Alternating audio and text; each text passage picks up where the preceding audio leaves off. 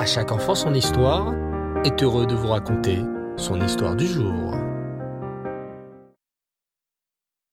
Bonsoir les enfants, comment allez-vous aujourd'hui? Baruch Hashem, je suis vraiment content de vous retrouver.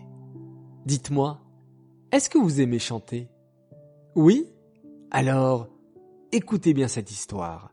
Je suis sûr qu'elle va vous plaire. Un Talmid Chacham, un érudit en Torah, avait l'habitude de recevoir tous les Shabbats autour de sa table des gens qui étaient de passage dans les environs et qui n'avaient pas où passer leur repas de Shabbat. Il les accueillait à bras ouverts, sans leur poser trop de questions sur leur vie privée, pour ne pas les mettre mal à l'aise. Un Shabbat, il reçut un jeune homme qui avait l'air de beaucoup apprécier les mélodies qui étaient chantées autour de la table. Un des jeunes enfants de l'hôte décida alors de lancer un chant et commença à chanter le Lechadodi.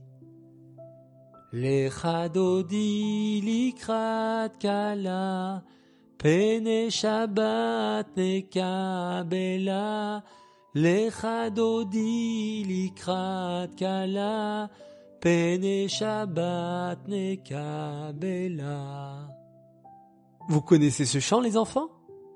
Oui, c'est le chant que nous chantons le vendredi soir à la synagogue pour accueillir la reine Shabbat. Alors que l'enfant, rejoint par le reste des convives, chantait de bon cœur, le jeune homme se sentit ému et très touché par ce chant particulier. Quand ils eurent terminé, l'enfant demanda au jeune homme s'il voulait qu'il chante un autre chant. Oh oui, répondit le jeune homme.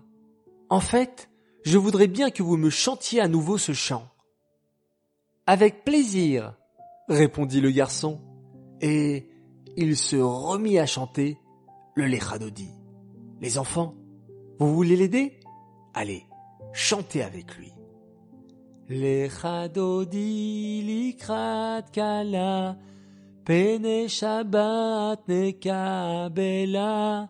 Likrat kala, pene shabbat nekabela. Et c'est ainsi, la scène se répéta plusieurs fois pendant le repas. À chaque fois que quelqu'un proposait de chanter un chant, le jeune homme demandait que l'on chante à nouveau le Lechadodi et semblait particulièrement ému d'entendre cette mélodie. Comme s'il la connaissait depuis toujours, comme s'il s'en imprégnait de tout son être et s'élevait haut dans les cieux avec elle. Comme si un lien profond les unissait, sans qu'ils ne sachent vraiment pourquoi. À la fin du repas de Shabbat, le jeune homme s'apprêtait à rentrer chez lui, quand le maître de maison, interloqué par ce qui s'était passé pendant le repas, lui demanda son nom et d'où il venait. Oh, c'est une longue histoire, répondit le jeune homme. Mais si vous le voulez bien, je vais vous la raconter. Vous voulez l'entendre aussi, les enfants? Alors, ouvrez grand vos oreilles. Je suis né dans un petit village, juste à la frontière d'Israël, où j'y ai vécu toute mon enfance, commença à raconter le jeune homme. Je m'entendais très bien avec ma mère, mais avec mon père, les relations étaient très tendues, si bien que dès que je fus en âge de travailler, je décidai de quitter la maison familiale et de trouver un travail en Israël. Comme j'avais fait des études d'électricité, je trouvai rapidement un emploi dans une société d'électricité. J'avais plein de collègues juifs dans la société, qui m'invitaient régulièrement chez eux, et je me sentais particulièrement bien dans cette atmosphère juive, familiale, que je n'avais jamais connue chez moi. Un jour, mes collègues me dirent que c'était bientôt Yom Kippour, et que ce jour-là, ils ne pourraient pas m'inviter pour le repas, car on ne mangeait pas, et on passait la journée à la synagogue pour prier. Ce jour-là, je restais donc seul dans mon appartement, et vers la fin de la soirée, je décidai par curiosité de rentrer dans une synagogue pour voir ce qu'il s'y passait. En entrant, je fus pris d'émotions très fortes en regardant tous ces hommes prier avec intensité. je ressentais quelque chose de spécial, une sensation que je n'avais jamais éprouvée dans aucun autre lieu. Comme si qu'une partie de moi-même aspirait à cette vie-là et voulait se joindre à eux. Troublé, je décidai de retourner au village pour en parler avec ma mère. Elle, qui m'avait toujours compris, peut-être pourrait-elle m'expliquer ce que je ressentais. Le lendemain, je me rendis dans la maison familiale et je commençai à raconter à ma mère ma nouvelle vie et les émotions fortes que j'avais ressenties à la synagogue. Le visage de ma mère devenait de plus en plus blanc pendant que je lui parlais. Et après avoir bien vérifié que personne d'autre n'écoutait la conversation, elle me dit en pleurs. Mon fils, le temps est venu de te dire la vérité. Je suis juive. Tu es juif toi aussi. Et c'est pour cela que tu te sens si proche des juifs et de leur religion. Mais en épousant ton père, j'ai dû promettre de ne pas vous le dire et de vous éduquer comme les gens du village dans lequel nous habitons. C'est pour cela que je ne t'ai jamais rien dit. Et tu sais quoi? Nous descendons même d'un grand sage, un grand sadique. Je ne connais pas son nom, mais j'ai une vieille photo dans laquelle toute ma famille est réunie autour de la tombe de ce tzaddik. Ma maman me sortit une photo.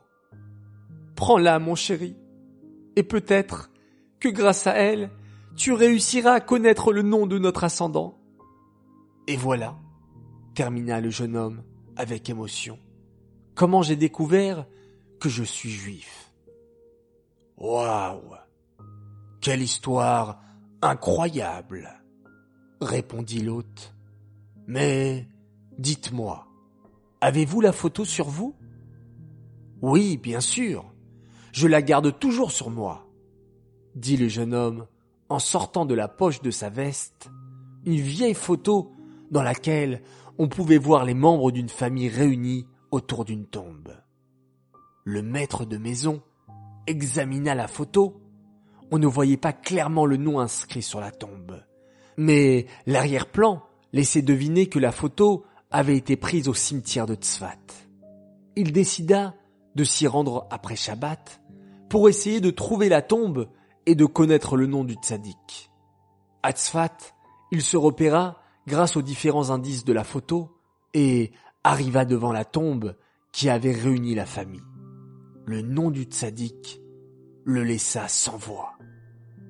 C'était la tombe du grand tzaddik, Rabbi Shlomo El Kabatz, celui qui avait composé, entre autres, le chant du Lechadodi. Lechadodi, likrat kala, pene shabbat nekabela. Il comprenait maintenant pourquoi le jeune homme était si touché par ce chant. Il ressentait un lien spécial, car l'auteur de ce chant n'était autre que son ancêtre. Incroyable, n'est-ce pas? Vous savez, les enfants, le précédent rabbi de Lubavitch, le rabbi Yosef Itzrak, avait l'habitude de dire que le chant est la plume de l'âme.